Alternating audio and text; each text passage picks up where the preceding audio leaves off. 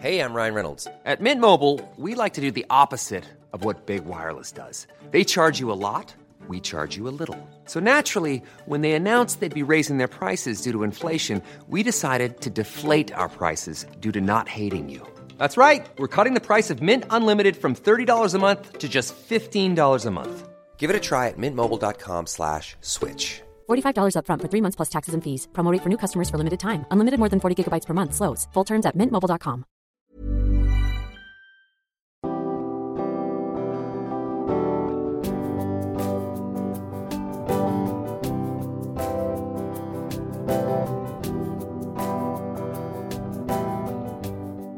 Bonjour et bienvenue dans Milkshaker, le podcast qui agite les idées reçues sur l'allaitement.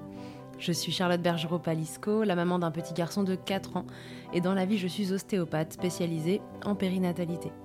J'ai destiné ma pratique aux femmes et aux enfants, en particulier dans cette période charnière autour de la grossesse, de la naissance et du postpartum, avec une spécificité permettre au bébé de mieux téter pour mettre en place un allaitement serein en libérant les bébés des tensions qui les empêchent de téter correctement. Ce podcast, je l'ai imaginé pour vous offrir des témoignages variés, des expériences de familles qui ont allaité plus ou moins longtemps et avec plus ou moins de facilité. Ici, vous découvrirez l'allaitement sous toutes ses coutures. Vous pourrez aussi vous informer auprès de professionnels, tous spécialisés dans le domaine, qui vous apporteront lors d'épisodes experts les informations les plus justes et vous permettront de vous orienter en cas de difficulté. Mon objectif, il est très simple, offrir ces informations à toute mère, famille et tout professionnel qui souhaite se renseigner sur le sujet que chacun puisse faire ses choix de façon éclairée et casser les idées reçues qui circulent pour vous rendre l'allaitement plus accessible, plus facile, normal, banal même, et ce qu'importe vos envies et votre projet. Ce qui aide ces informations à se diffuser pour que le plus grand nombre puisse en bénéficier et qui permet à Midchecker de continuer de s'agiter, c'est vous, par vos partages autour de vous, sur les réseaux, vos écoutes, mais aussi vos notes ou étoiles sur les plateformes d'écoute. Alors je vous serais très reconnaissant de prendre une minute pour soutenir ce projet. Et maintenant, place à l'épisode. Juliette est la maman de deux enfants qu'elle aura tous les deux allaités. Et pourtant, Juliette savait à peine ce qu'était l'allaitement et que cela existait. Pour elle, nourrir son bébé, c'était au biberon. Mais sur son chemin, la vue de mères allaitant tout simplement leur bébé ont semé les graines de cette normalité qui s'est imposée à elle. Cette normalité, les seins qui se remplissent et se vident, l'un puis l'autre, sous-pesés pour savoir quel sein donner à la prochaine tétée, c'est ce qui lui aura permis de palper et de sentir cette boule de plusieurs centimètres qui est venue se loger dans son sein droit. Pour démarrer, peu d'inquiétude, alors que ce sein est nourricier et que cette masse pourrait ressembler à une boule de lait. Mais quelques mois plus tard, le diagnostic tombe. Juliette a un cancer du sein. Une mastectomie et des semaines d'angoisse plus tard, Juliette est guérie, ou plutôt en rémission, et continue son allaitement sur son sein gauche. Et pas question que la maladie lui enlève ses moments privilégiés. Ce témoignage, c'est aussi un allaitement écourté pour de mauvaises raisons, sur fond de troubles de l'oralité souvent incompris par le corps médical. Alors quand elle tombe enceinte la deuxième fois, c'est une évidence. Ce deuxième bébé sera allaité aussi, et sur son sein gauche, uniquement bien sûr. L'histoire de Juliette, c'est l'histoire de ce cancer du sein qui vient jouer les troubles faits, mais c'est aussi plus généralement l'histoire d'une maman qui rencontre des difficultés à mettre en place ses allaitements, que ce soit sur un ou deux seins, parfois l'envie d'arrêter et finalement deux allaitements différents mais ô combien importants. Je vais maintenant laisser Juliette vous raconter son histoire. Mais avant, laissez-moi vous rappeler, même si le mois d'octobre est derrière nous, de vous autopalper. C'est simple et ça sauve des vies. Je vous souhaite une belle écoute. Salut Juliette, bienvenue dans Milkshaker. Salut, merci. Juliette, euh, je suis ravie de t'interroger aujourd'hui. Euh, comme je te le disais à l'instant, je t'ai écouté dans un autre podcast il y a, il y a quelques temps et puis ton histoire m'avait vachement touchée. Donc euh, j'avais très envie qu'elle rejoigne les témoignages de Milchaker. pour commencer, Juliette, est-ce que tu peux nous dire bah, qui tu es, combien tu as d'enfants et ce que tu fais dans la vie? Alors, donc, bah, je m'appelle Juliette, j'ai deux enfants, un petit garçon qui a 4 ans et demi et une petite fille qui a 10 mois. D'accord. Voilà. Et euh, dans la vie, je suis euh, photographe. Alors, oui, photographe slash euh, maman au foyer, on va dire. D'accord. Parce que, voilà, avec deux enfants, l'activité en freelance, c'est pas toujours facile à, maintenir. Donc voilà, je, jongle un peu entre les deux rôles. Ok, très bien. quel âge ont tes enfants? Alors, 4 ans et demi et 10 mois. Et 10 mois, ok. Tu as allaité tes deux enfants ou tu allaites tes deux enfants? Ouais, alors j'ai allaité euh, mon petit garçon, euh, donc mon grand, pendant 18 mois. Euh, et là, j'allaite toujours ma fille qui a 10 mois. Donc. Ok, très bien. Alors, Juliette, avant de, commencer sur ton histoire spécifiquement, je voudrais te demander, avant d'allaiter, est-ce que tu avais une image prédéfinie de ce que c'était d'allaiter, des envies particulières sur ce sujet-là? Est-ce que pour toi, c'était quelque chose que tu allais faire quoi qu'il arrive? Est-ce que, est que cette envie ou ce besoin sont apparus tardivement? Comment ça s'est passé pour toi par rapport à l'allaitement? Alors moi, avant de d'envisager d'être maman, euh, l'allaitement, c'est un truc que je ne connaissais pas du tout et que qui faisait même pas partie, euh, on va dire, de de mes représentations mentales autour de la maternité. Je, en fait, j'avais eu assez peu de bébés autour de moi et les peu de, bébés autour de moi avaient été euh, biberonnés. Mhm. Donc en fait, c'était le seul exemple que j'avais et je ne savais même pas en fait que l'allaitement existait. Enfin, c'est-à-dire je le savais, mais ça faisait pas du tout partie de de tes représentations. package pour moi. Mm. Ouais, voilà, ouais. Donc euh, moi je m'étais dit, enfin je m'étais même pas posé la question. Je, enfin, je pensais que mes enfants euh, seraient nourris au biberon en fait. Euh, c'était une question que je me posais pas du tout. D'accord. Et alors qu'est-ce qui s'est passé? Et en fait il y a eu deux deux espèces de déclics, de, genre d'épiphanie. Mmh. Euh, et c'était euh, les deux, c'est grâce en fait un peu aux réseaux sociaux. Le premier déclic, c'était euh, une, une, nana que je suivais sur Instagram. Une, fille un, peu artiste, un peu mannequin, mais genre vraiment la, nana hyper belle. J'adorais son univers. Et elle a eu un bébé mmh et elle a posté des photos de son allaitement sur, sur Instagram des très belles photos, euh, vraiment, bah, comme elle est mannequin, elle avait fait des trucs avec des photographes, etc. Et c'était vraiment magnifique. Et en fait, ça, ça a mis l'allaitement dans. Ça a inscrit l'allaitement, en fait, dans, dans, mon cerveau. Je me suis dit, ah oui, tiens, en fait, euh, ça existe, mmh. on peut allaiter. Enfin, je sais pas, il y a eu une espèce de, truc comme ça. Euh, et c'était, je trouvais ça magnifique.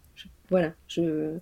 Je me suis dit, mais c'est beau, en fait, c'est c'est la nature, enfin c'est la nature, c'est comme ça que, enfin c'est le, je veux dire c'est ce qui est, euh, je veux dire on est, on est fait pour ça à la base, c'est-à-dire qu'on est des animaux et les mammifères nourrissent leurs enfants comme ça. Enfin il y a une espèce de déclic. Et à ce moment-là, tu étais déjà enceinte ou c'est euh, et pas et, et, pas du tout. D'accord.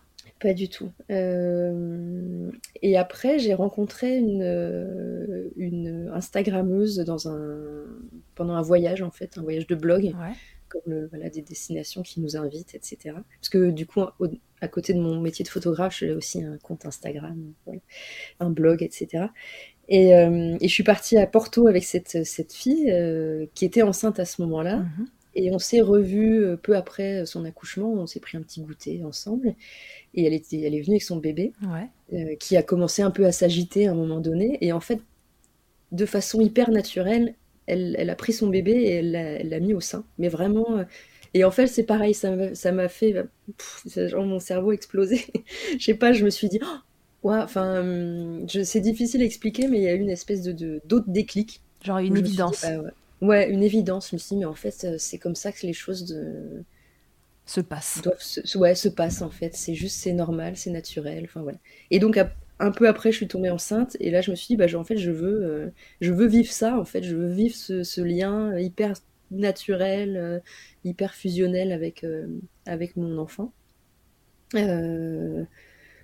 sachant que en disant ça, je veux pas du tout juger les, les, mamans qui font le choix du biberon. Bien entendu. Mais dans Milchaker, il y a personne qui juge rien.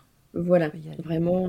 mais en tout cas, moi, je me suis dit, c'est mon chemin, moi. Enfin, c'est finalement c'est ça dont j'ai envie. Ok, très bien. Euh, voilà. Donc à partir de là, j'ai lu un peu des bouquins, euh, de la Lecce League. Je vais commencer un petit peu à me renseigner avant, avant d'accoucher pour euh, me sentir prête le jour J. Tu sentais que tu avais besoin de te renseigner. Est-ce que, est que tu percevais que c'était un sujet un peu délicat et que bah, ça pourrait... Enfin, parce que là, du coup, tu avais des images en tête de, de, choses très simples et naturelles. Où on peut avoir la sensation que ça se passe facilement. Euh, est-ce que tu avais conscience que ça pouvait aussi euh, ne pas être super simple ou, ou non, tu es parti bah avec cette image de. En fait, ça va très bien se passer bah, en fait, je me suis dit, bon, je vais quand même me renseigner parce que j'ai ces deux modèles, entre guillemets, mais je j'y connais tellement rien, je pars tellement de, de, connaissance zéro du, du truc que je vais quand même, moi je suis assez scolaire, je vais quand même un peu me renseigner, quoi. Ok. Et, et donc en me renseignant, j'ai vu qu'effectivement ça pouvait être plus compliqué que, que ce qu'on imaginait, même si en fait, quand on lit le bouquin de la Leche League, ils sont un peu euh, si vous avez mal, c'est que la position n'est pas bonne, il suffit de corriger la position, et puis il n'y aura plus de problème. Enfin, ils sont quand même très très euh, positifs, mm. entre guillemets. Donc, euh, je me disais, ok, ça peut être un peu compliqué, mais c'est pas, c'est pas insurmontable. Ouais, donc tu es parti en disant, peut-être il y aura des galères, mais ça va le faire. Ouais. Ok. Voilà, en gros. Et alors, du coup, donc t'es enceinte, t'arrives à... t'es en train de rigoler déjà, ça n'a pas été si simple que ça. Ah donc, tu es enceinte, tu arrives à l'accouchement. Qu'est-ce qui se passe euh, une fois que tu es à la maternité, que ton bébé est arrivé? Déjà, est-ce que l'accouchement s'est bien passé dans les grandes lignes ou euh, est-ce que ça a été un accouchement compliqué? Pour mon fils, ça a été un... Alors, sur le moment, je me suis dit ça a été. C'était pas l'accouchement dont je rêvais, mais euh, finalement ça s'est bien passé. Avec le recul, quand je compare avec l'accouchement de ma fille, qui a été euh, le truc le plus simple du monde, je me rends compte que l'accouchement de mon fils avait pas été si simple. D'accord. Euh, ça a duré, j'ai eu, ça a duré 16 heures. C'était très long. Il était mal positionné en fait. Il, hmm.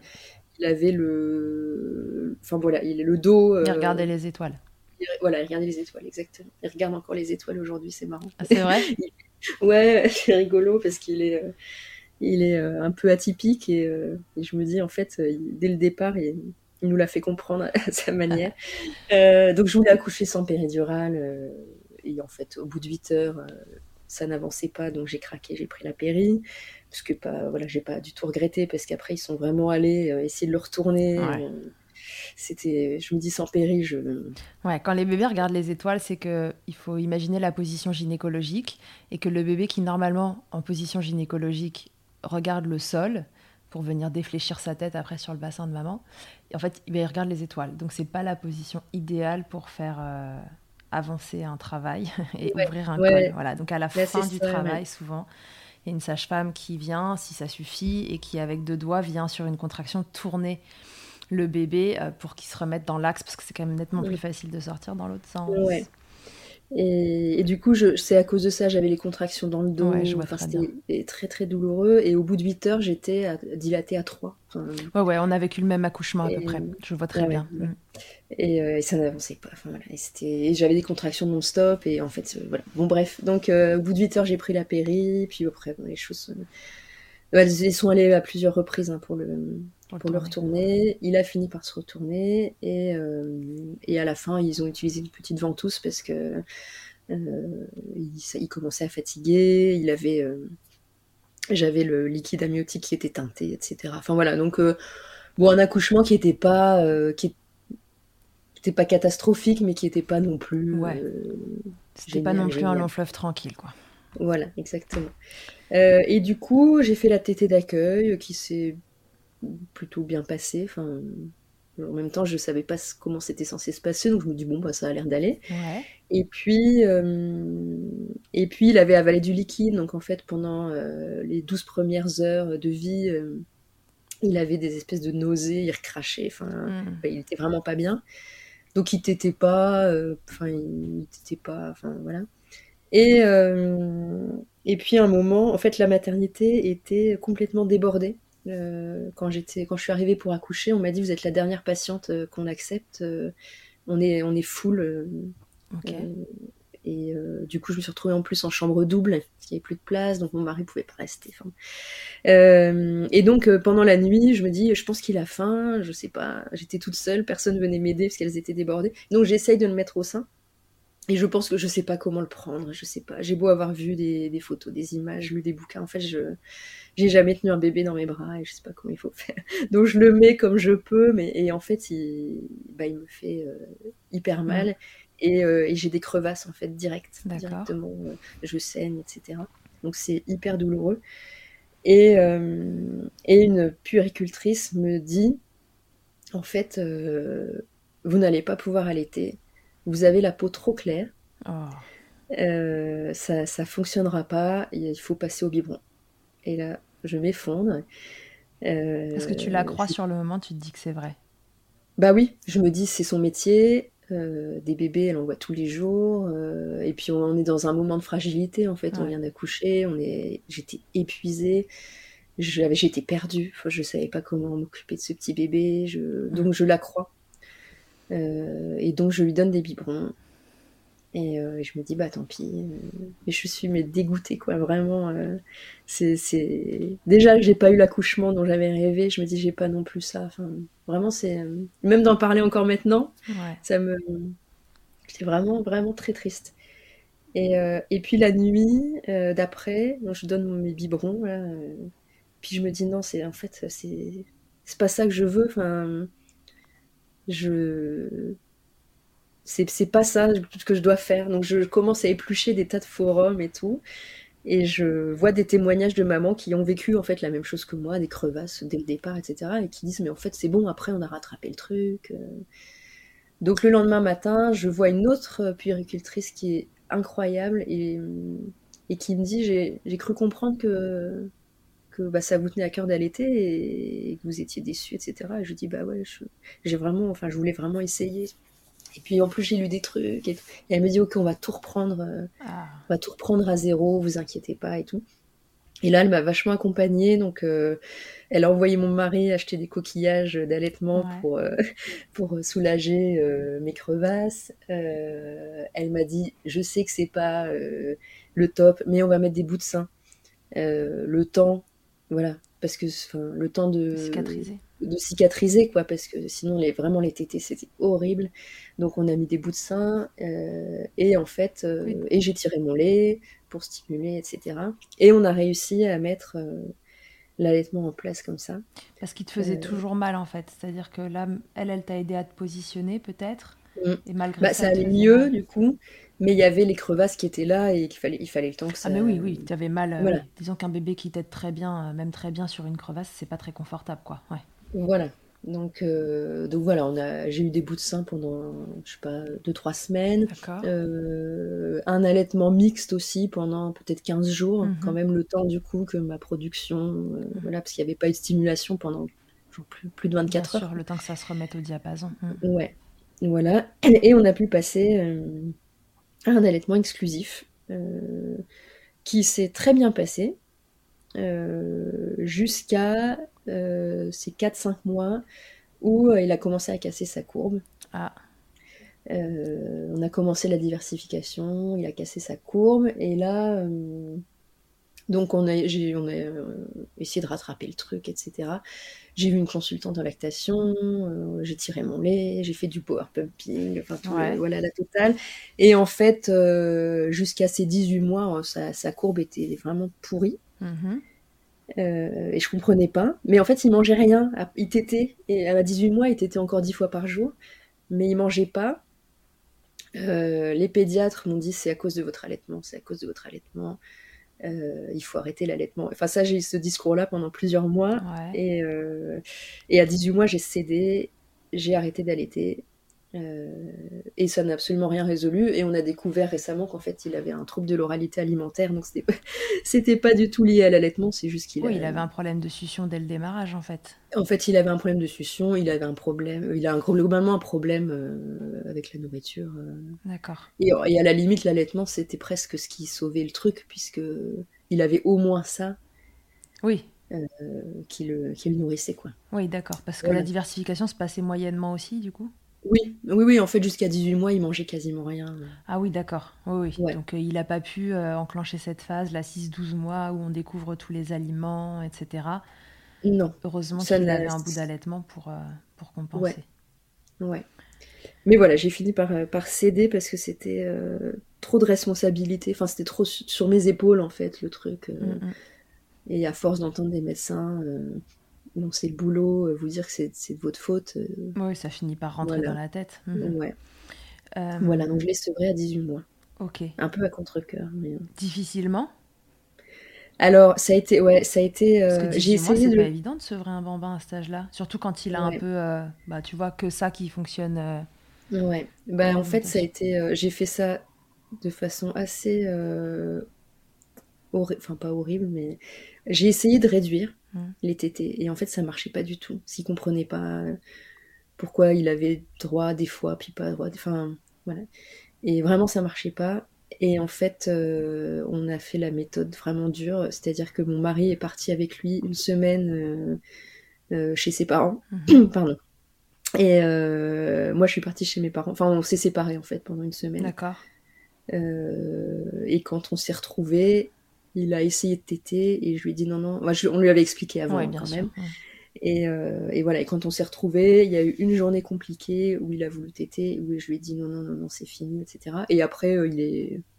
il est passé à autre chose en fait. D'accord. Donc ça a été, voilà, mais ça a été vrai, c'est vrai qu'on dit c'est bien de le faire progressivement, etc. Mais, mais on n'a pas réussi, donc on a fait ça vraiment euh, du jour au lendemain. Et... Ok, et donc ça, bah, ça a fonctionné euh, quand même. Ça n'a pas été facile, mais ça a fonctionné. Ouais, oui, finalement, ça a été presque plus facile pour lui que pour moi, j'ai l'impression. Euh. lui, il a assez rapidement accepté le truc. Et... Toi, tu as eu du mal à faire euh, le deuil du coup de cet allaitement? Tu sentais que c'était pas très juste cette histoire de, te faire arrêter l'allaitement ou Ouais, parce que moi, je sentais que c'était pas ça le problème en fait. Je. Je me disais, mais c'est. Je... Je... je me souviens d'une consultation, j'étais J'étais à l'hôpital Trousseau euh, donc avec mon fils et une euh, gastropédiatre. Et euh, on était tous les trois dans le cabinet. Et puis elle dit Attendez, je vais, je vais passer un coup de fil à une collègue. Et puis elle appelle, elle appelle une autre, un autre médecin. Et elle parle comme si j'étais pas là. Et elle dit Non, non, mais de toute façon, la mère n'a plus de lait. Donc, et, et, j'étais là, mais, mais si, enfin, je.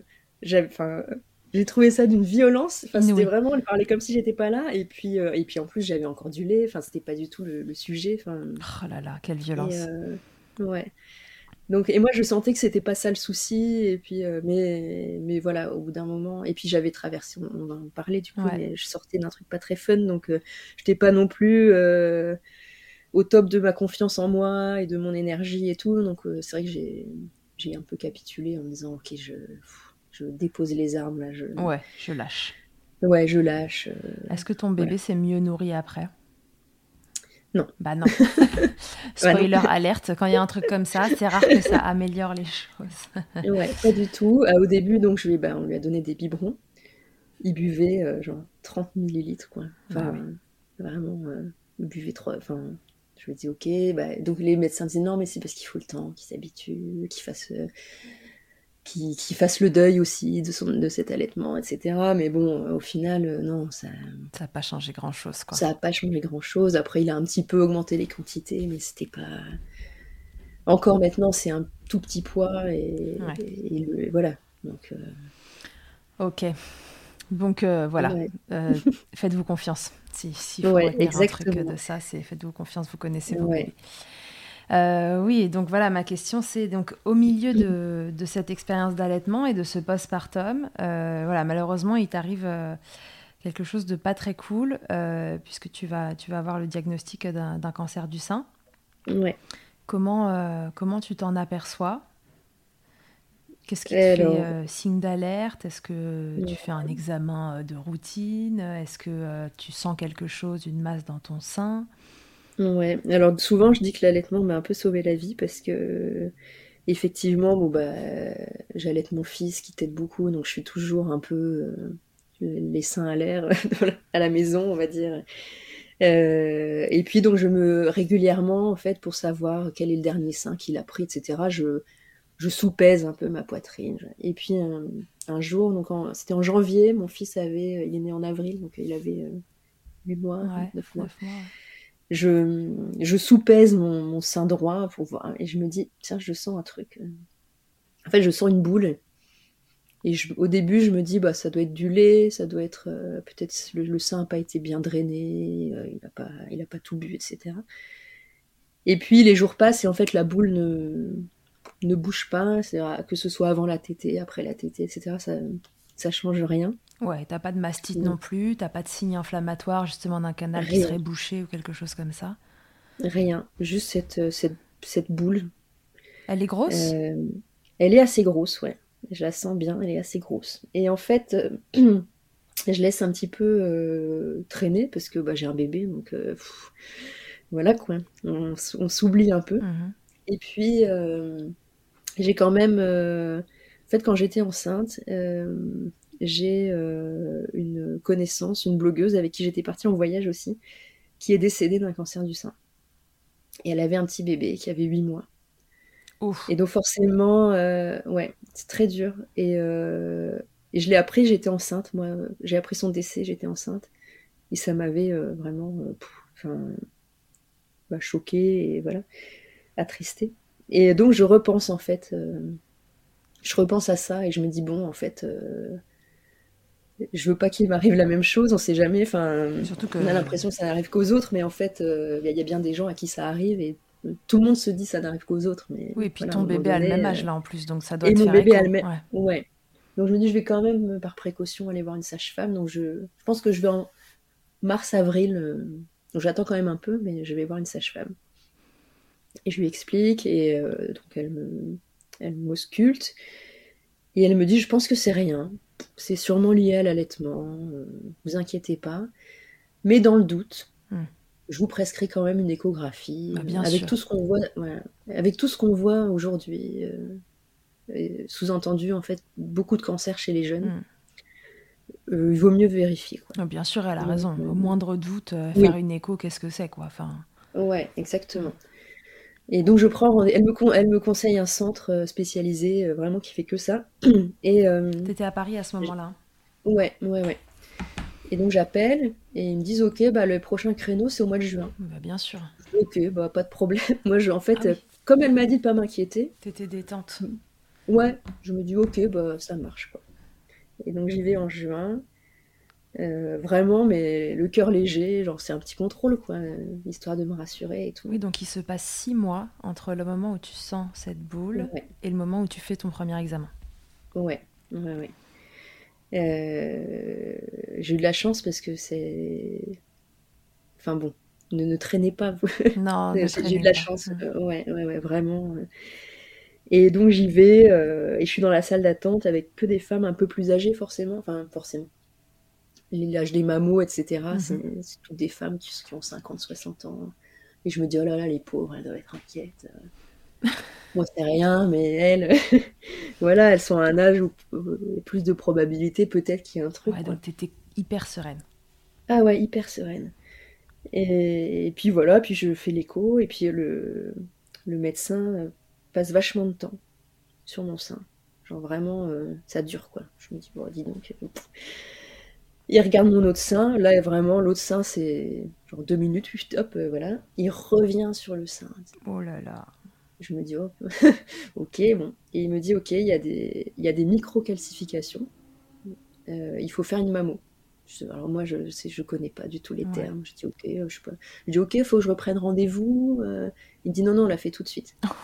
ok, je, me dis, oh là. Et là, là, le truc commence à basculer. Là, tu dis, oh merde, en fait. il est pas serein, le gars. Ouais, le gars est pas serein, ça, ça, pue un peu, quoi. Donc je fais la mammo, euh, et puis ils me font patienter en salle d'attente, et puis ils me reçoivent, ils me montrent les clichés, ils, m'expliquent, je comprends rien, vraiment je comprends rien.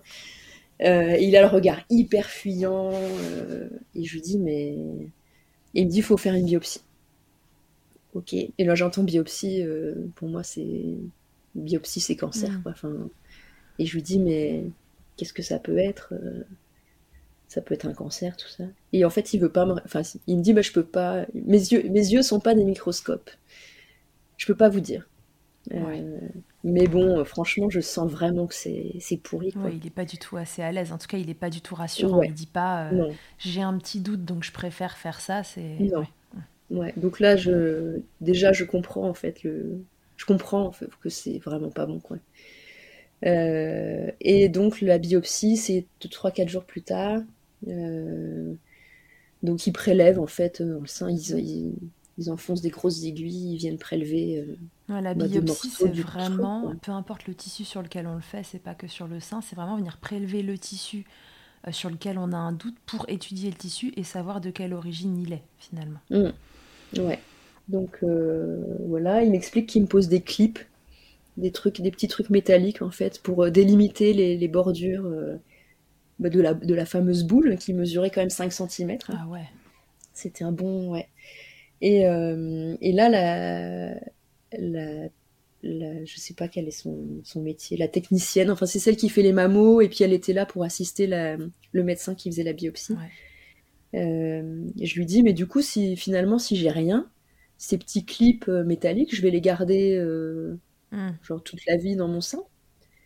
Et elle me dit, elle, elle, hésite et elle dit, alors ouais, si c'est rien, oui, mais vous savez, aujourd'hui ça se guérit très bien. Enfin, donc je comprends que oui, si c'est rien, si c'est rien, vous les gardez, mais c'est pas rien en fait.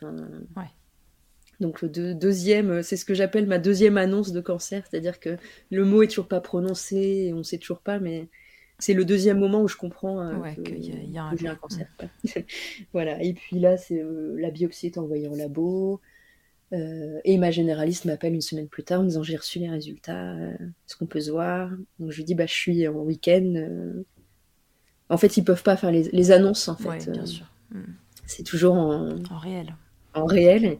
Et, je lui dis, bah, je prends un train, là, je rentre. elle me dit, non, non, bah, on peut le faire par téléphone si vous voulez. Donc, je lui dis, bah oui, je viens. Et donc là, elle me dit, euh, donc vous avez un carcinome canalaire in situ. Et blablabla. Et elle, enchaîne, en fait. Et, et, en fait, je. Mais je sais pas ce que c'est, moi, un carcinome canalaire in situ. Enfin, quand on bien sûr, tu comprends rien, quoi. Je comprends rien, quoi. Donc, je lui dis, mais donc je l'arrête et je dis mais c'est un cancer? Et elle me dit oui, c'est un cancer. En fait, le mot cancer, il est un peu. Je pense qu'ils n'ont pas trop le droit de le prononcer, je sais pas, pour pas traumatiser mm. les gens, mais. Et euh, j'ai dû vraiment, moi, poser la question pour, euh, pour qu'on me dise oui, oui, vous avez un cancer. Et euh, donc, ça, c'était le 1er juillet, si je dis pas de bêtises, 2019. L'annonce officielle du, du cancer. Tu es toujours en train d'allaiter. Et je suis toujours en train d'allaiter. Alors j'allaite de, de, du sein non atteint depuis, quelques, depuis la biopsie. D'accord. Parce qu'on te l'a demandé suite à la biopsie?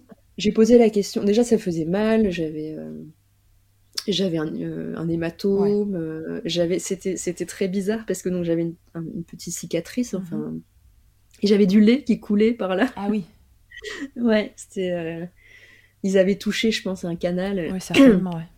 Et j'avais du lait qui coulait par ma cicatrice, c'était un peu. Euh, bref. Euh, donc j'allaitais que, plus que d'un sein.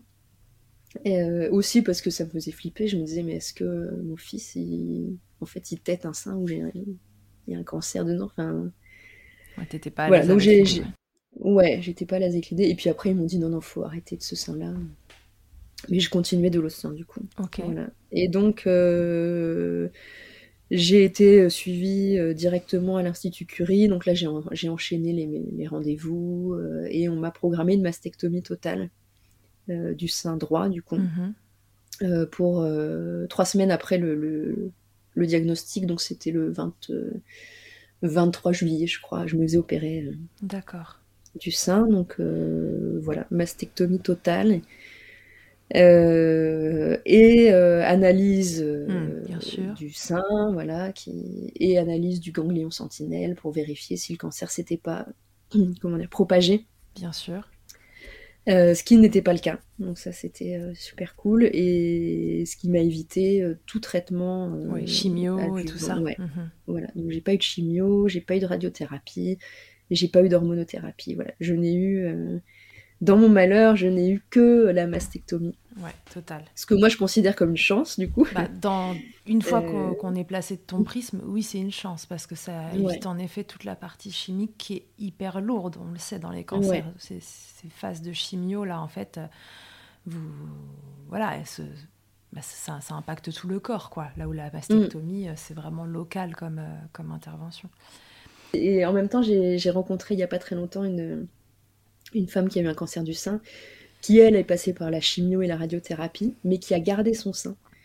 Et elle, elle me disait, moi je m'estime chanceuse d'avoir... Euh, ouais, donc tu vois, c'est vraiment une question de... Chacun cherche le positif euh, là où il est dans son histoire, c'est ça qui est beau. Bah ouais, c'est ça. Qu'est-ce qu'ils te disent à, l'Institut Curie concernant l'allaitement? Parce que du coup, tu, continues d'allaiter, si je comprends bien. Euh, donc, on va avoir ce sujet de... Parce qu'il y a certaines tumeurs du sein, du sein qui sont, on dit, hormonodépendantes. Euh, Est-ce que on te dit que l'allaitement peut impacter là-dessus? Est-ce qu'on te préconise quelque chose? Est-ce qu'on te dit bon, ce type de tumeur, vous pouvez continuer d'allaiter de l'autre côté, il n'y a pas de souci Est-ce que tu vois euh, le sujet vient sur la table? Je pose la question, forcément. Euh, alors, je sens que c'est pas des pros du sujet, hein, clairement. Euh, je pense qu'ils sont pas confrontés à ce cas très souvent. Mhm. C'est d'une femme en cours d'allaitement qui se découvre un cancer. Ça arrive, mais c'est pas non plus le cas de figure le plus courant. et on me dit que ce type de cancer n'est pas hormonodépendant, etc. Enfin, en gros, c'est un cancer un peu au stade zéro, et euh, il n'y a pas de traitement, etc. Donc en gros, euh, je peux continuer l'allaitement. D'accord. Voilà. On me dit juste, par contre, si vous avez un projet de deuxième bébé, il faut attendre trois ans. D'accord, rapport à la grossesse surtout, j'imagine. Ouais, voilà, ouais. Ok. Mais pas de, pas de contre-indication pour l'allaitement, juste une pause. J'ai dû faire une pause d'une semaine. Oui, par rapport à l'opération. Parce qu'on m'avait injecté des trucs radioactifs pour euh, le ganglion sentinelle, etc. Donc pour être sûr que tous les produits étaient bien éliminés. Euh. D'accord. On m'a dit une semaine, franchement, je sais pas. Je pense qu'ils ont dit une semaine pour être sûr, mais en vrai, ils sont pas tellement intéressés au sujet. D'accord. Euh, toi, de ton côté, à ce moment-là, tu as envie de continuer ton allaitement? Voilà, il y, a rien. Enfin, une fois que tu n'allaites plus sur ce sein-là, pour toi, c'est logique de continuer? Tu te dis pas, oh là là, euh, est-ce que c'est bien ou pas bien? En fait, euh, je me dis, le... je veux pas que la maladie me prenne ce truc-là, qui est mmh. important dans ma vie. Euh, euh, voilà, j'adorais allaiter, c'était vraiment des moments de, fusion avec mon fils, etc. Et je voulais pas ouais, que ça m'enlève ce truc-là. Ouais, tu t'es dit, ça coûte que coûte, ça va continuer, c'est pas ça qui viendra mettre un terme à ce projet ouais. la maternité. Et sein était totalement sain, etc. Donc il euh, y avait pas, je savais qu'il n'y avait pas de risque. Donc euh, ouais, je voulais pas que ça me retire ce truc-là. Du coup, trois semaines après, tu es opéré. C'est à ce moment-là qu'ils t'injectent les trucs euh, radioactifs dont tu parles? Ouais. D'accord. Ouais, en fait, ils, retirent, donc ils retirent le sein et ils retirent ce qu'ils appellent le ganglion sentinelle, qui est le premier ganglion de la chaîne sous, le bras. Mmh.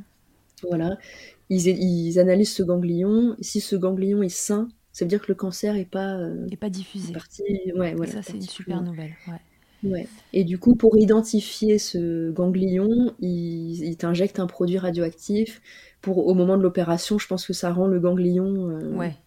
euh, fluo, je sais pas visible, enfin, en tout cas, ça leur permet de repérer. Voilà. Et donc, c'est ce produit-là qui potentiellement mettait un petit peu de temps à être éliminé. Ok. T'es opéré, euh, euh, comment ça se passe? C'est pas en ambulatoire, une mastectomie T'es resté quelque temps à l'hôpital? Je suis restée une nuit à l'hôpital. Une nuit, ok. Express quand même. Ouais, Express quand même. Euh, ça s'est extrêmement bien passé. Ouais. Parce que ton fils, du coup, c'est la première fois qu'il est exposé au fait de ne pas pouvoir téter, lui qui tète si souvent la journée? Ouais. Alors oui, pour lui, ça a été très compliqué. Il a pleuré. Ma sœur était venue le... aider mon mari, mm. euh, voilà, pour s'occuper de lui. Et euh, ouais, il a énormément pleuré. Je crois qu'ils sont partis euh, dans la nuit promener en ah poussette, etc. voilà. Bon, et puis il devait sentir quand même le stress autour de toute cette affaire. Hein. Oui. Bah oui, oui, c'était pas des moments. Le contexte émotionnel était quand même lourd là. Ouais, ouais, ouais. Euh, mais du coup, moi, de mon côté, euh, j'avais pris mon tire-lait, donc je tirais mon lait euh, quand j'avais besoin. Voilà, je le jetais du coup, mais. Ouais. Alors, qu'est-ce qu'il a fait pendant cette semaine-là, ton loulou? Eh ben, je pense qu'il a bu des biberons. Hein. Ouais. si je me souviens bien, ouais, ouais, ouais, on, avait dû acheter du lait du lait de croissance en bouteille. Tu avais acheté du lait entre temps, tu t'étais pas mis la mission de tirer du lait avant, etc. Non, non, je voulais pas me rajouter cette bah pression. Et puis voilà, il avait déjà, à l'époque, il avait 15 mois. Je me disais, bon, Bien sûr. voilà, il peut boire un peu de lait euh, le temps que ça durera. Oui, oui, voire même s'il boit pas de lait pendant une semaine, il s'en remettra, quoi. Oui, bon après, sachant qu'il mangeait rien, je voulais quand même. Euh, ouais. mangeait rien aussi. Ouais. Mais euh, voilà, je voulais pas me rajouter un stress de devoir faire des stocks pendant. Enfin, puis je savais pas exactement combien de temps ils allaient me dire que je Enfin, ça se trouve, après l'opération, ils allaient me dire faut arrêter d'allaiter parce que en fait le cancer s'est étendu. Enfin, je savais pas trop à quelle sauce j'allais te manger. Oui, bien sûr, parce qu'au moment où tu te fais opérer, tu sais pas que, bon, c'est terminé à ce moment-là et que qu'il n'y aura pas de suite. Tu te dis qu'il y a encore des chances qu'il y ait quelque chose au niveau du ganglion sentinelle et que du coup tu passes sur des traitements plus lourds qui là pour le coup, j'imagine, auraient contre-indiqué l'allaitement. Ouais, exactement. Donc voilà, j'étais pas sûre. Donc, Combien de temps après, tu as les résultats? J'ai les résultats le 14 août, c'est marrant, je suis très mauvaise avec les dates, mais, mais pour ça, je... donc le 14 août, c'est genre trois semaines après. Ouais, c'est court, mais c'est long à la fois. Là. Ouais, c'est trois semaines euh, d'attente. Euh, ouais. Alors heureusement, dans ces... enfin, heureusement que j'avais mon fils en fait, parce que bah, un enfant, ça te maintient dans le dans un rythme, euh, dans de la joie aussi, parce que bah, lui, forcément, il Enfin, on l'a un peu préservé, on lui a expliqué ce qui se passait, mais mm. on, a aussi essayé de le préserver. Donc lui, il était, bah, c'était toujours, enfin, égal à lui-même. Donc, euh, ouais, ça te maintient vraiment dans un, dans la vie, en ça fait. te force à rester euh, dans un quelque chose qui avance, quoi. Mm. Ouais, ouais, ouais. Donc, euh, mais c'était très long, ouais, effectivement. J'ai essayé d'appeler avant en disant, mais peut-être vous avez les résultats, mais mais il voulait pas me les donner. Il fallait que j'attende mon rendez-vous et voilà. Et donc le 14 août, euh, on m'annonce, euh, la chirurgienne m'annonce que je suis euh, guérie. Hmm. Alors elle me dit, normalement on dit en rémission, mais on peut dire guérie. Nous les chirurgiens on dit guérie. Ok. voilà. Donc elle, elle est rassurante. Ouais, ouais, ouais. Très rassurante. et voilà, et elle me dit, bah, il y a juste un suivi. voilà, que, je continue à faire aujourd'hui. Pendant 5 ans, j'ai un suivi. Tous les combien avec, Alors j'ai échographie, mammographie une fois par an. Ouais. Euh, un rendez-vous à l'Institut Curie une fois par an et un rendez-vous chez le gynéco une fois par an. Et ça, ça s'étale, euh, voilà. Donc en gros, tous les six mois, j'ai un... Quelque chose. J'ai un... Ouais, voilà. J'ai mammo et curie à peu près en même temps et six mois après gynéco. D'accord. Voilà. Ok, donc... Euh, bon, du coup, cet allaitement se termine quelques mois après, pas du tout pour les raisons euh, de, ce cancer du sein, qui est en phase donc, de rémission pour les termes officiels, mais guéri euh, de façon officieuse. Euh, toi, ça... tu es à l'aise avec cet allaitement sur un sein? Comment ça se passe ensuite? Bah non, ça, franchement, ça se passe bien. Il est plus grand aussi, donc je me dis, il a quand même moins besoin euh, qu'avant. Enfin voilà, il peut compléter, même si c'est compliqué côté alimentation, mais il, mm. peut manger des yaourts, etc. Enfin voilà, je me mets moins de pression. Quand il était bébé, et du coup ça roule, euh, ça roule très bien, ça se fait très très très naturellement. Très bien. Je te reposerai peut-être des questions plus tard sur cette histoire de troubles de l'oralité parce que c'est quand même tellement fréquent, ce, sera intéressant que tu mm. nous racontes. Mais euh, ensuite, tu attends trois ans, tu, tu suis le Les recommandations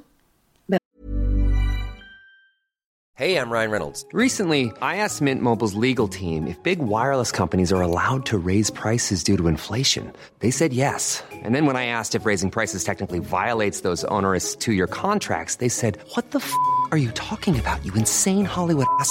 So to recap, we're cutting the price of Mint Unlimited from $30 a month to just $15 a month. Give it a try at mintmobile.com slash switch. $45 up front for three months plus taxes and fees. Promo for new customers for limited time. Unlimited more than 40 gigabytes per month. Slows. Full terms at mintmobile.com. Pas tout à fait, en fait, euh, parce que j'ai l'annonce du diagnostic, du, du, pardon, de la guérison en août 2019. Ouais. Et je tombe enceinte en, en... j'ai accouché là en février 2022, donc je tombe enceinte euh, ah en 2021. Donc en fait, j'attends pas les trois ans, j'attends deux ans à peu près. Volontairement? Est-ce que tu as bah, demandé l'avis euh, des médecins quelque part bah, pour te rassurer ou non? J'ai même pas tellement demandé, non. Je sais. Oublié? Je sais pas, un peu, ouais. Euh, j'ai un peu oublié. En fait, on a cette envie de deuxième enfant qui commence à arriver. Euh, mon suivi, il euh, n'y bah, a rien, rien, de spécial à signaler. Euh, ouais, tu dis que c'est derrière toi, quoi. Ouais, un peu. Mmh. Ouais. Et, je me dis, bon, on va commencer. Et puis bon, on est plus tout, enfin, on est plus tout jeune.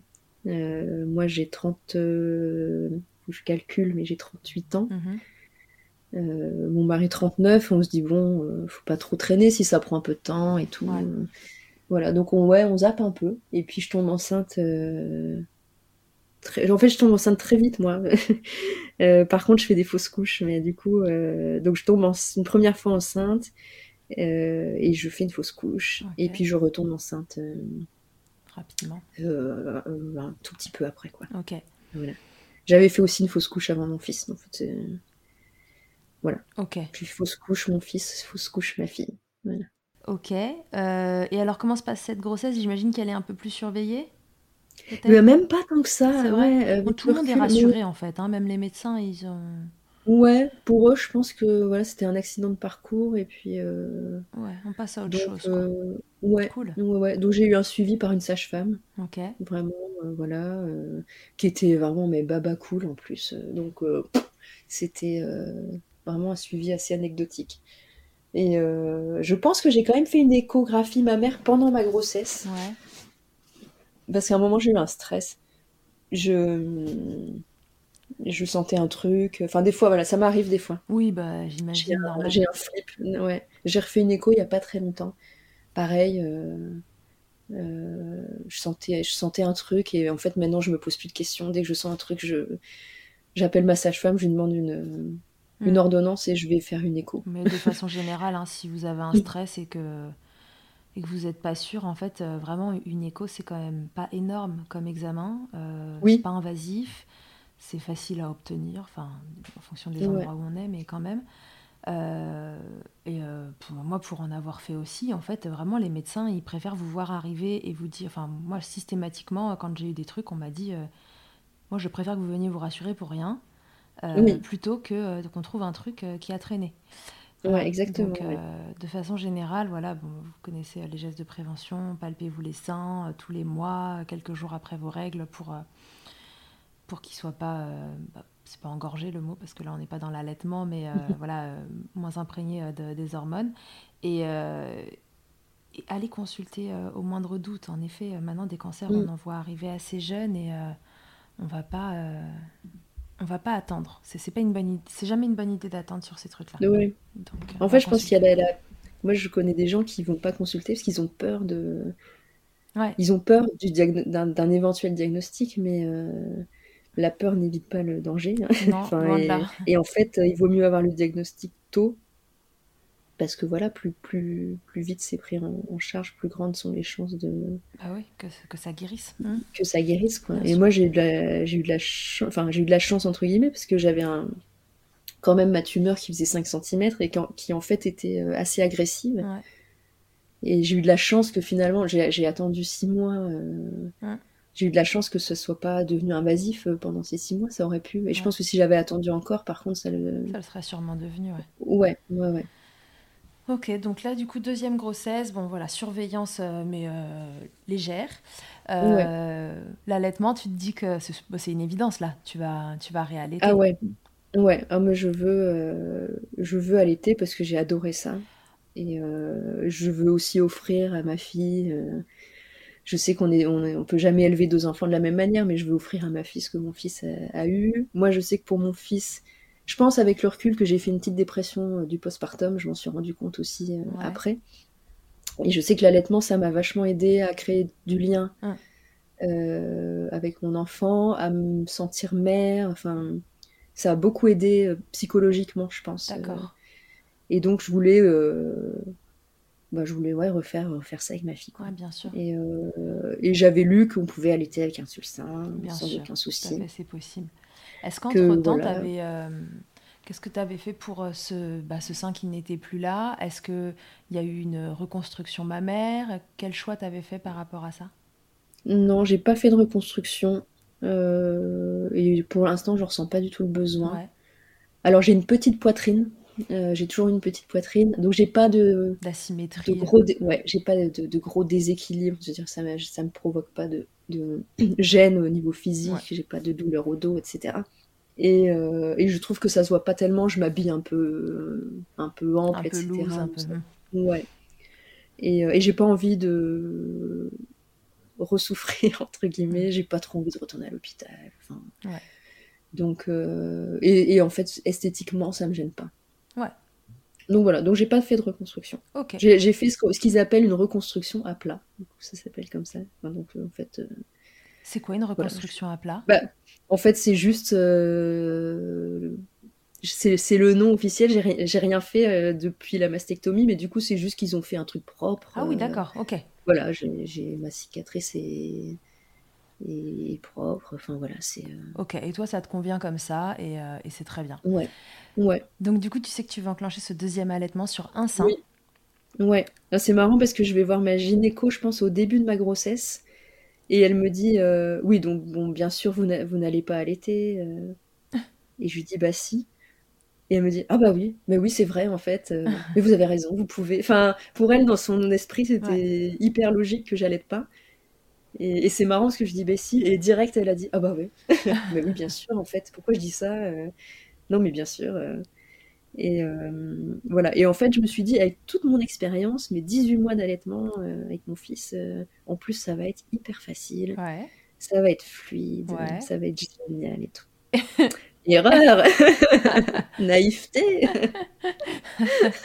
Fanfaronnage euh, avant l'heure. Exactement. Ah bah quand t'es maman, en fait... Euh, tu... Il faut jamais fanfaronner. Exactement. surtout pas avec le sommeil.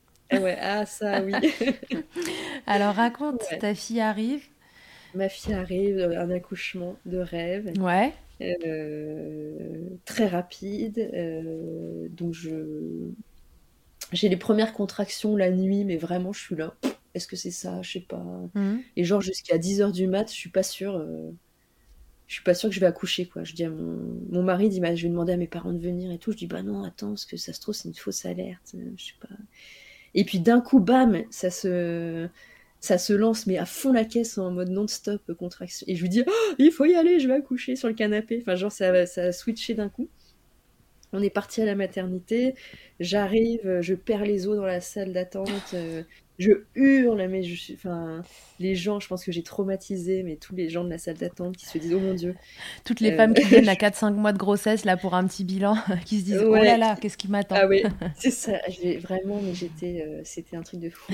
Je... Et j'arrive, la sage-femme, ils, ils, viennent me chercher en fauteuil roulant, ils salle d'accouchement et tout. Je veux la péri Je me mets à hurler et tout. Mhm. Euh, elle dit bah je vous ausculte. Et j'étais à 6 mhm. mais je pense que je suis passée en fait euh, de 0 à 6 en, très peu de temps. en une heure quoi. Enfin et, euh, et, elle me dit vous voulez pas vous aviez pas un projet d'accouchement naturel et tout. Je dis franchement je m'en fous. J'avais pas en fait j'avais pas d'attente particulière. Je me suis dit si j'y arrive sans péri je je le fais. Et puis si j'y arrive pas je le fais pas. Enfin voilà zéro pression donc en fait, euh, je lui dis non, non, mais je veux la péri. Donc elle court chercher l'anesthésiste. L'anesthésiste me pose la péri, mais direct. Elle me dit je vous réausculte et j'étais à 10. Ouais, vraiment, c'était. Euh, Express. Express. Euh, et puis là, ça c'est, je pense que c'est la péri, je sais pas. Ça s'est un peu stoppé. Mhm. J'ai genre eu deux heures de. Il se passait plus rien.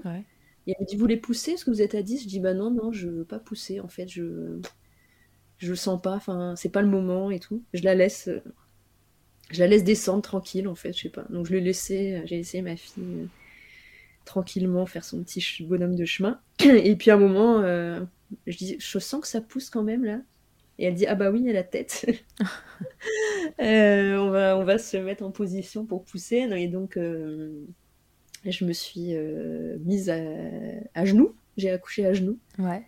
Et en fait, j'ai poussé trois fois. Ouais, elle a glissé quoi. Et, eh ouais, elle m'a dit arrêtez de pousser, elle sort toute seule en fait. Et elle est sortie en quatre minutes. Voilà, donc vraiment. Euh, génial. Rien à voir avec la première fois où faut le tourner, machin, non, ça ah fait mal dans le dos, ça bosse pas.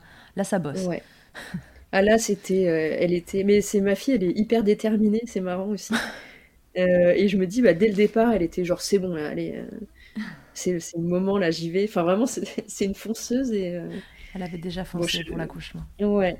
Euh, et, c'était un accouchement génial parce que je suis tombée sur une sage-femme qui était. Euh, elle était géniale. Elle m'a, elle m'a donné un miroir pour que je regarde la tête euh, en train de sortir. Ah, génial.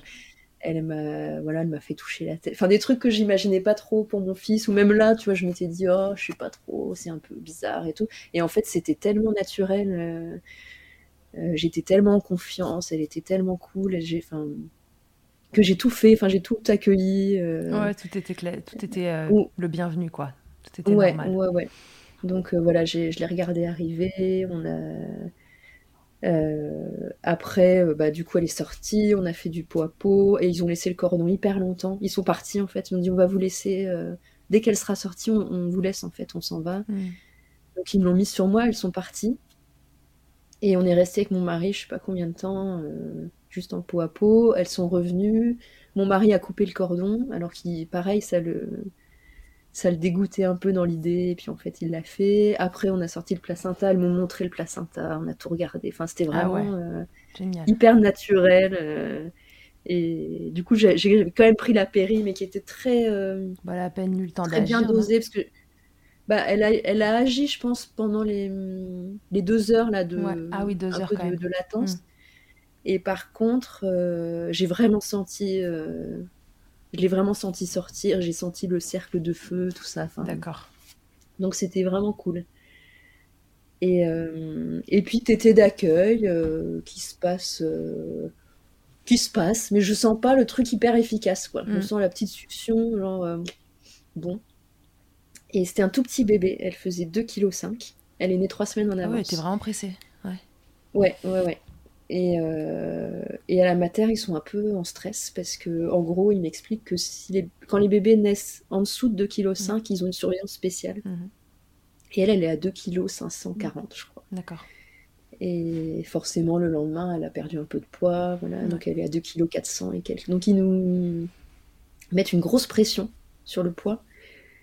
Et en fait, je... ma montée de lait met vachement de temps à arriver. Donc, ils me font tirer mon lait pour stimuler. Enfin, vraiment, le truc un pas. Elle a vachement de mal à téter, elle n'arrive pas à s'accrocher. Mhm. je mets des bouts de sein. Enfin, c'est vraiment. c'est Ça prend pas, quoi. Tu consultes, du coup? Tu te dis qu'il y a un truc qui va pas? Je me dis qu'il y a un truc qui va pas. Il m'envoie euh, des, des, des puères, des sages-femmes un peu censées être spécialistes en allaitement et tout, mais les conseils sont pas enfin ça fonctionne pas quoi. Il, il la force un peu au sein enfin vraiment mm. euh, c'est pas top et, euh, et, donc elle a des bibes ouais. Euh, parce ah oui, parce qu'elle perd trop de poids elle perd trop de poids et que comme elle tête pas grand chose là elle a pas l'air très efficace la montée de lait elle tarde un peu Exactement, je tire mon lait mais je tire rien, vraiment il y a rien qui sort quoi. Moi je pensais, je m'étais dit c'est le deuxième, le corps se souvient, mm. ça va aller vite et tout, que dalle. du tout, ouais. Rien du tout. Je tire, mais vraiment trois gouttes, quoi. Euh, et donc voilà, on fait du mixte. Euh, mais mais euh, alors je dis qu'elle a des bibes, non, parce que je suis dans une maternité amie des bébés. Et donc il me file un dalle.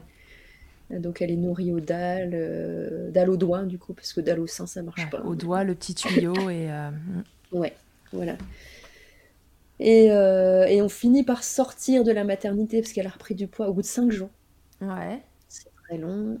Et, euh, et, là, je vais euh, direct voir ma consultante en lactation, bien sûr. que j'adore et qui est géniale, euh, et qui identifie un frein de langue. D'accord. Et qui identifie aussi qu'en fait, elle a vachement de tension. Enfin, elle, est, elle a du mal à se dérouler en fait. Elle est très très tendue, la tête dans les épaules. Comme une tortue en fait. donc tu vas chez un thérapeute manuel. Alors du coup, elle m'envoie chez elle. Me... Alors c'est un petit cabinet de, de consultation d'allaitement et il y a une ostéo qui vient. Super. Donc elle m'envoie chez. Je fais trois séances d'ostéo et on coupe le frein de langue. Ouais. Et pendant euh... bah, tout ça, c'est semaine après semaine. Donc euh, pendant un mois, elle a... on l'a nourrie au dalle. Mm-hmm. Ah ouais, quand même un mois. Un mois, ouais. Et c'est très long. J'imagine. Parce que bah donc en fait c'est en gros je tire mon lait toutes les 3 heures, jour et nuit. Oui, parce qu'en plus, tu, euh, n'as qu'un sein, euh, entre guillemets, à stimuler. Donc, du coup, euh, bah, c'est quand même deux fois moins de possibilités, même si le sein va, voilà, on va plus le stimuler que s'il y en avait deux, mais ça met quand même un stress en plus. Ouais, ouais. Donc, en gros, je, je, lui donne le sein. Après, je tire mon lait ouais. dans la foulée pour stimuler. Donc, huit fois par jour. Ouais. Pendant que je lait, euh, mon mari donne le complément euh, aux dalles.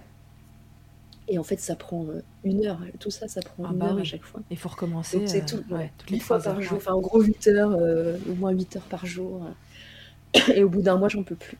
Ah oui, j'imagine. Je, suis épuisée, euh, ça donne rien. Enfin, le dalle, ça se... Et mon mec va reprendre le boulot. Bah oui, bien sûr, parce que déjà, il a un mois là, parce qu'on est en 2021. C'est Ouais. ça. Euh, Non, elle est née en 2022. 2022, ouais. Donc Ouais, euh, 2021 est passé, ils ont un congé paternité un peu plus euh, conséquent. Mais je me dis, je vais pas pouvoir, euh, quand il sera au boulot, faire ça en fait, c'est pas possible. Donc euh, je, re- je dis, je, je fais un post Instagram d'ailleurs en disant voilà, c'est pas du tout l'allaitement que j'avais imaginé. Et je pense que je vais arrêter. Enfin, tant pis, c'est trop. Il vaut mieux qu'elle ait une maman Ouais, qui va bien. bah, Mm. qui va bien. Que voilà, là je me sentais ressombrée. Je me dis je vais refaire une dépression, une postpartum. Enfin voilà.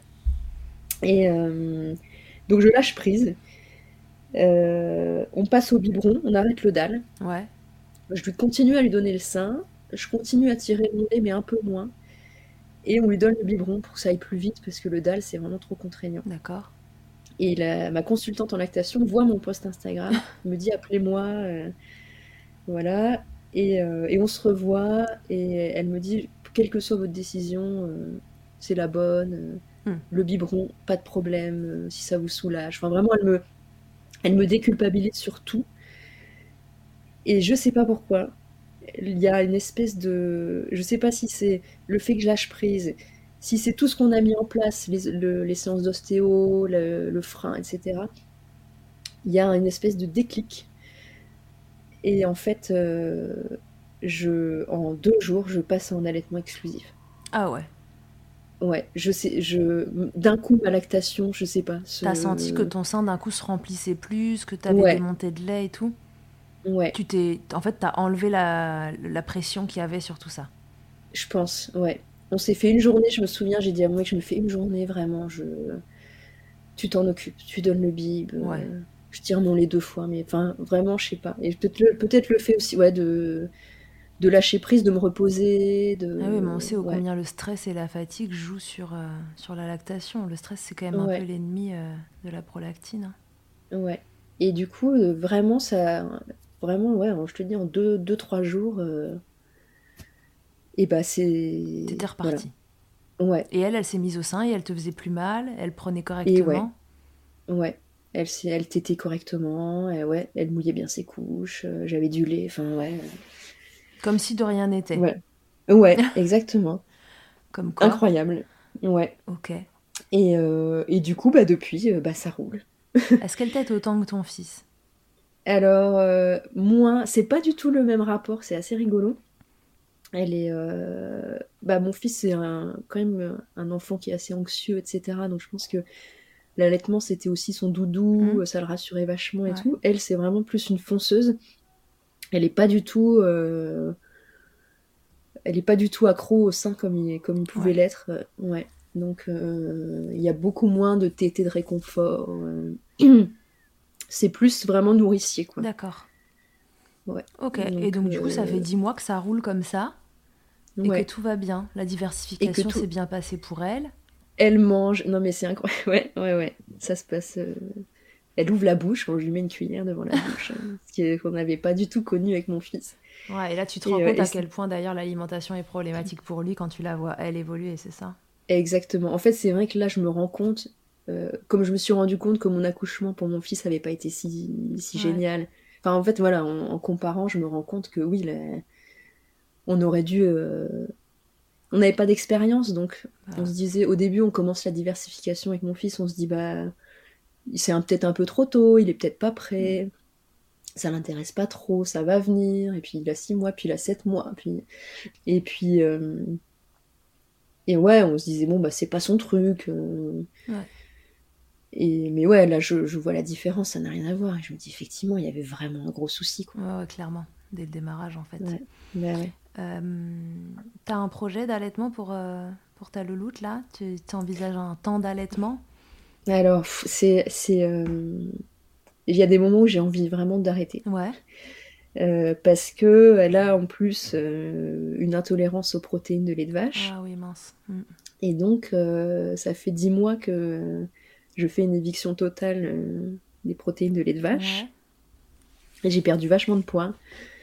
Et donc, il y a des moments où je me sens vraiment. je me dis, mon corps va lâcher, quoi. Enfin, j'en peux plus, je suis épuisée et mm. tout j'arrête l'allaitement. Et en même temps, je me dis, bah, si j'arrête de l'allaiter avec son intolérance, ça veut dire que ça va être du lait de riz euh, en poudre. Euh, hmm. J'ai peur que ça lui file mal au bide, euh, que ça la constipe. Enfin, Donc je suis un peu, un peu partagée. T'as envie d'allaiter aussi pour toi retrouver l'alimentation que t'as envie C'est ça?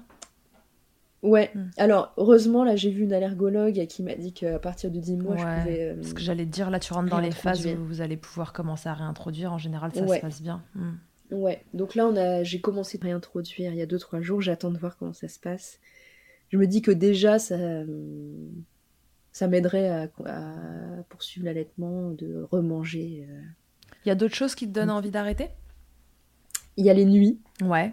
Alors, je sais qu'on dit que c'est pas lié, euh, voilà, mais quand même, mon fils, quand j'ai arrêté, il faisait pas ses nuits à 18 mois. Mhm. Il se réveillait encore trois fois par nuit pour téter. Euh, quand je l'ai sevré, il a fait ses nuits directement. Euh, donc je sais pas si ça se passera comme ça pour ma fille ou pas, mais c'est vrai que là, je me dis si je pouvais avoir une nuit complète. Je... Tu dis pas non.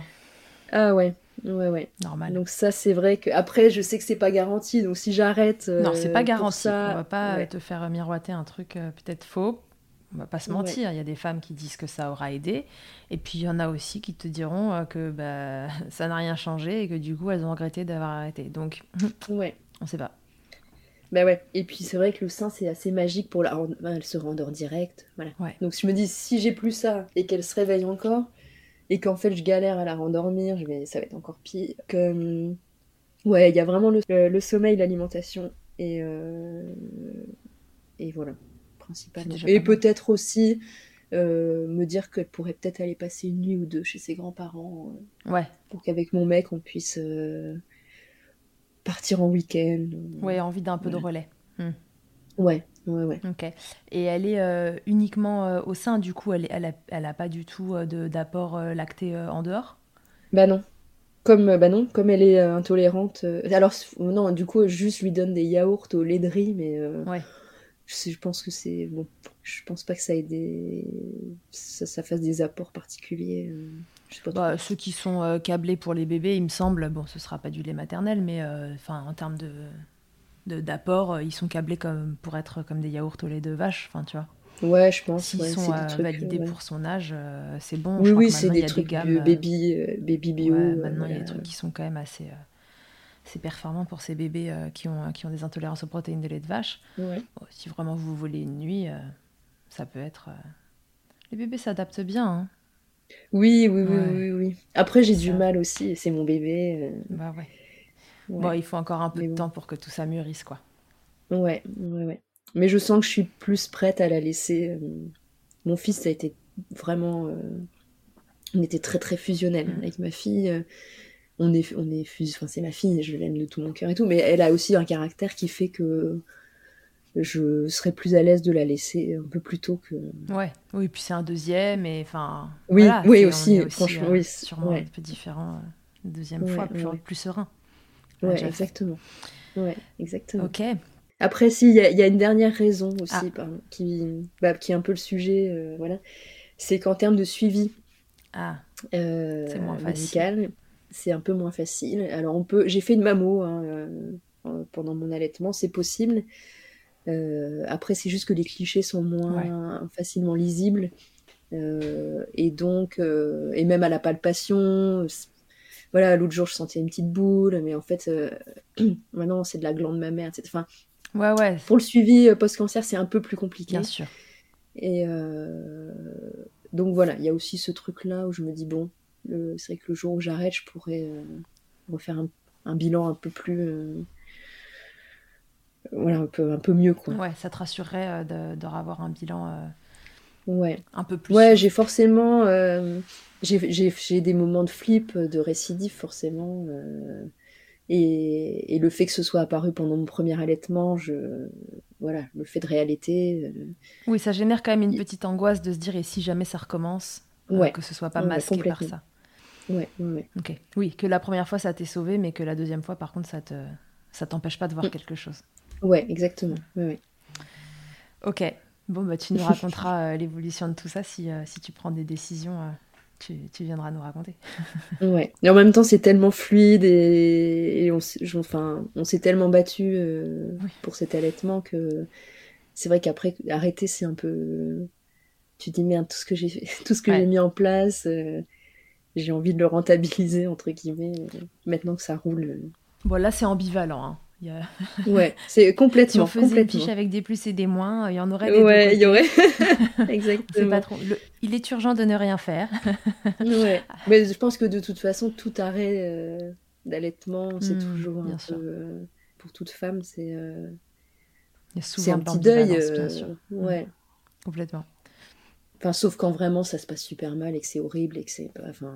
Même comme ça, parfois, C'est difficile. Mais oui, oui, parce qu'on a rêvé un truc. Bien sûr. Mm. Ouais. Ça peut soulager, mais pour autant euh, laisser des regrets. Enfin, c'est très Ouais. étrange. De la culpabilité. Parfois aussi, mal placé, mais culpabilité quand même. Ouais, bah ouais. Bon, bah écoute, tu laisses, euh, tu laisses courir et puis tu vas, tu- ça, ça va se dessiner un Oui. moment. Oui, c'est ce que je me dis. La décision viendra peut-être euh, d'elle-même, naturellement. Au niveau, c'est euh, peut-être elle, c'est peut-être ma fille qui décidera. ouais, peut-être qu'à un moment, ce sera elle qui décidera. Ouais, tout à fait. Ouais, Parce que sinon, Mm. on n'y arrive pas. À un moment, c'est eux qui, qui prennent le relais. exactement. Euh, au niveau boulot, du coup, tu as toujours réussi à t'organiser pour pouvoir travailler et allaiter en même temps. J'imagine que tu n'as pas eu euh, d'organisation Ouais, j'ai. à mettre en place. Je travaille de chez moi. Ouais. Donc forcément, c'est plus facile. facile. ouais. Je me fais mon rythme, etc. Euh, pour mon fils, à l'époque, je bossais un peu plus sur des shootings en extérieur. Euh, donc soit c'était sur des durées assez courtes, donc euh, je, je- voilà, je me débrouillais. Et sur des shootings de journée, je me souviens, j'allais des fois tirer mon lait dans les toilettes Ouais. en speed, et, je le, et puis je voulais pas me trimballer de glacière, etc. Donc je le jetais. Ouais, tu te soulageais. Les fois où tu as dû Ouais, exactement, des choses, ouais. tu te soulageais et puis en rentrant, tu, tu donnais à t'aider. Hmm. Ouais, exactement. Et après, mon fils est allé chez la nounou, ma fille un petit peu aussi, mais euh, elle y va plus là. Mais euh, euh, quand ils étaient gardés, je tirais mon lait la journée pour, pour qu'ils aient mon lait chez la nounou. Oui, d'accord. Qu'ils buvaient du coup au biberon ensuite, chacun. Alors, mon fils, j'étais, c'est marrant, on a, on a évolué. Ma fille au biberon. Parce que pareil, de lâcher prise, c'est le deuxième, Ouais. je me fais confiance et tout. Mon fils, j'étais hyper flippée par tout ce que j'avais lu sur les confusions, Mm. etc., etc. Donc, euh, j'avais acheté une tasse 360. euh, Enfin, voilà, on avait essayé plein de trucs. euh. Mais bon, comme il avait de toute façon son trouble, il prenait pas beaucoup. Oui, dans tous les cas, tasse 360, euh, soft cup ou tout ce que tu veux, euh, il Ouais. mangeait pas énormément. Non, non, non. Ma fille, j'ai vraiment, euh, je lui ai filé une tétine au début. Enfin, vraiment, j'ai, je me suis dit, allez, euh, je veux que ce soit simple. Ouais. Je, je veux plus. euh, Mon fils, j'étais vraiment, euh, je pense que très très influencée par tout ce que j'avais vu sur les réseaux sociaux, mais trop. Oui, d'autant qu'à cette période-là, c'était vraiment le. Ça circulait beaucoup, beaucoup, hein, ce, ce type d'information. Ouais. Ouais, donc euh, ouais, vraiment pas de tétine, pas de biberon. Euh, j'ai été euh, aux couches lavables. Enfin, j'étais vraiment dans un truc un peu ex- pas, pas extrême. Après, chacun fait comme il veut, mais qui, qui moi était trop. Enfin, c'était trop. En C'était fait, trop pour toi. une- trop de pression. Ouais. Et là, je me suis un peu détachée de de tout ça. J'ai arrêté de suivre les comptes qui étaient trop culpabilisants. Mhm. Et, euh, et je me fais beaucoup plus confiance aussi parce que c'est ma deuxième. Voilà. Et donc voilà, j'ai. Donc elle met des couches avec plein de merde dedans. Et... Exactement. non, non, mais voilà. elle a cinq tétines Voilà, non, dans mais- son lit de cinq formes différentes. Alors, elle, a- elle, a, elle a pris la tétine au début, puis après, très rapidement, elle en a plus voulu. Elle a trouvé son pouce, en fait. Ah, bah, bah bravo. Donc, euh, voilà, donc elle suce son pouce. Mais c'est très bien parce que ça la calme. Et puis ça, ça se retrouve très facilement. Et voilà, exactement. Euh, les couches, euh, j'avais gardé mes couches lavables en me disant au cas où et tout. Et puis en fait, je me suis dit, c'est trop, c'est, c'est quand même du boulot en plus et Ah tout. oui. Et ouais. Donc euh, voilà, donc elle a des couches de supermarché Et qui font très Et bien l'affaire. et qui font très bien l'affaire. Ouais. J'ai vraiment lâché prise sur Ouais, tout c'est ça. De toute façon, avec deux aussi, t'as pas la même dispo. C'est clair. L'important, c'est de s'écouter, de faire ce qui est Ouais, juste pour toi. Le reste Exact, ne compte pas. Ouais. Ok. Juliette, est-ce que tu aurais un conseil que tu aimerais donner aux mamans qui nous écoutent, qui peut-être sont enceintes et vont allaiter ou qui allaitent Ce serait quoi ton meilleur conseil? Bah, de, de se faire confiance. C'est un, peu, un peu bateau, mais vraiment de, de s'écouter même dans les moments où on est fatigué, on est fragilisé parce que les hormones, parce que la douleur, la fatigue, etc. Euh, c'est vraiment euh, vous qui connaissez le mieux, vous, enfin, vous l'avez fabriqué, vous, le passez 24 heures sur 24 avec lui, c'est vous qui connaissez le mieux votre enfant. Donc euh, voilà, entourez-vous de, de, gens bienveillants, de, de, d'une équipe médicale, enfin, en tout cas sage-femme, etc., mm. avec qui vous êtes en confiance aussi, ça c'est hyper important. Euh, ouais, donc on se fait confiance. Qui vont pas juger vos choix. Mm. On se fait confiance et on s'entoure. Ouais.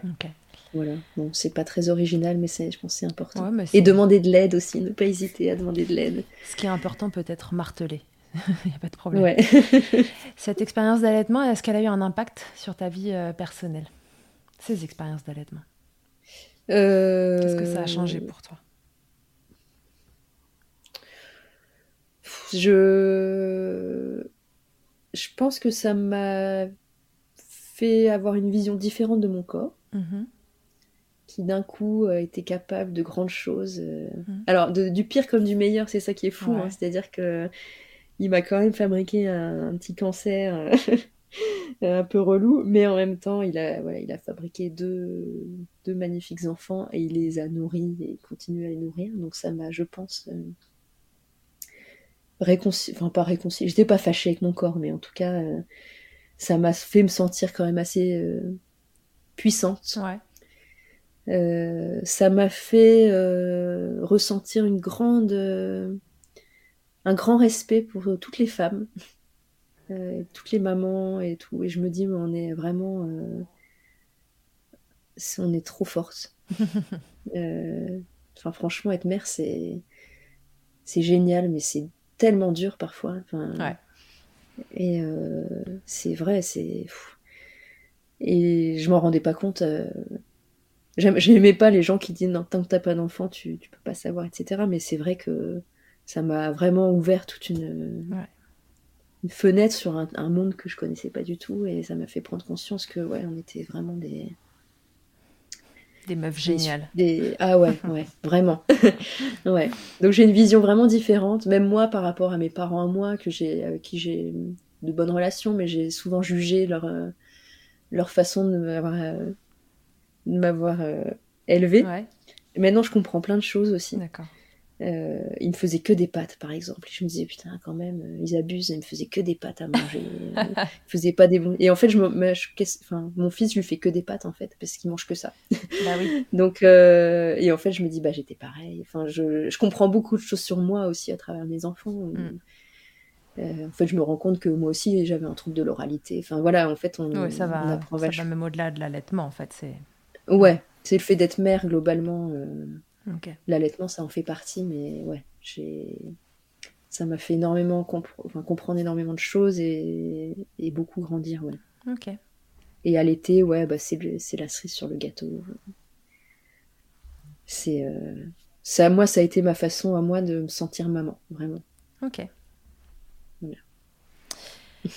Euh, avant qu'on se quitte, j'aimerais que tu répondes pour moi à l'interview Fast Milk.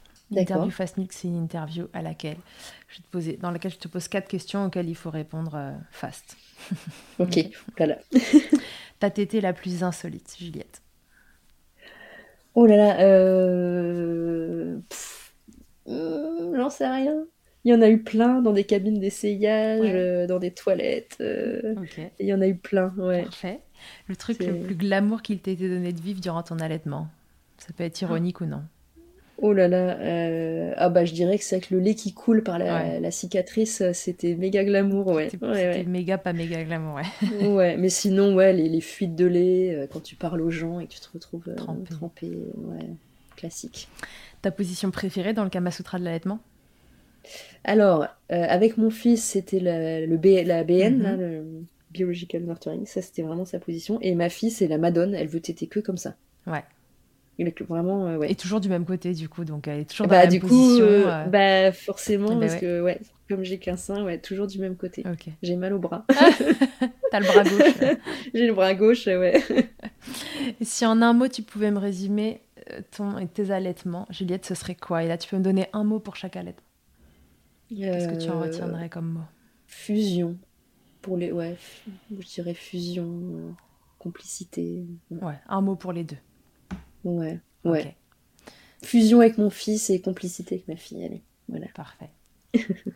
Merci Juliette d'avoir répondu Merci à à toutes mes questions. Merci beaucoup. euh, de nous avoir raconté euh, ton histoire. Et puis euh, voilà, je pense que ça, ça pourra aider d'autres mamans. Donc, euh, donc voilà, merci beaucoup de l'avoir partagé. Merci à toi. Si vous êtes dans le cas de Juliette, et ben voilà, entendez le, la positivité derrière ça, le fait que, bah, que ça peut aussi très bien se passer, que le mot cancer fait peur, mais que dans plein de cas, ça se passe euh, très bien. Et les traitements existent aujourd'hui, en particulier sur le cancer du sein, qui est un cancer qui se traite de mieux en mieux. S'il y a un truc qu'il faut retenir, c'est vraiment dépistez-vous, autopalpez-vous, et pas que au mois d'octobre.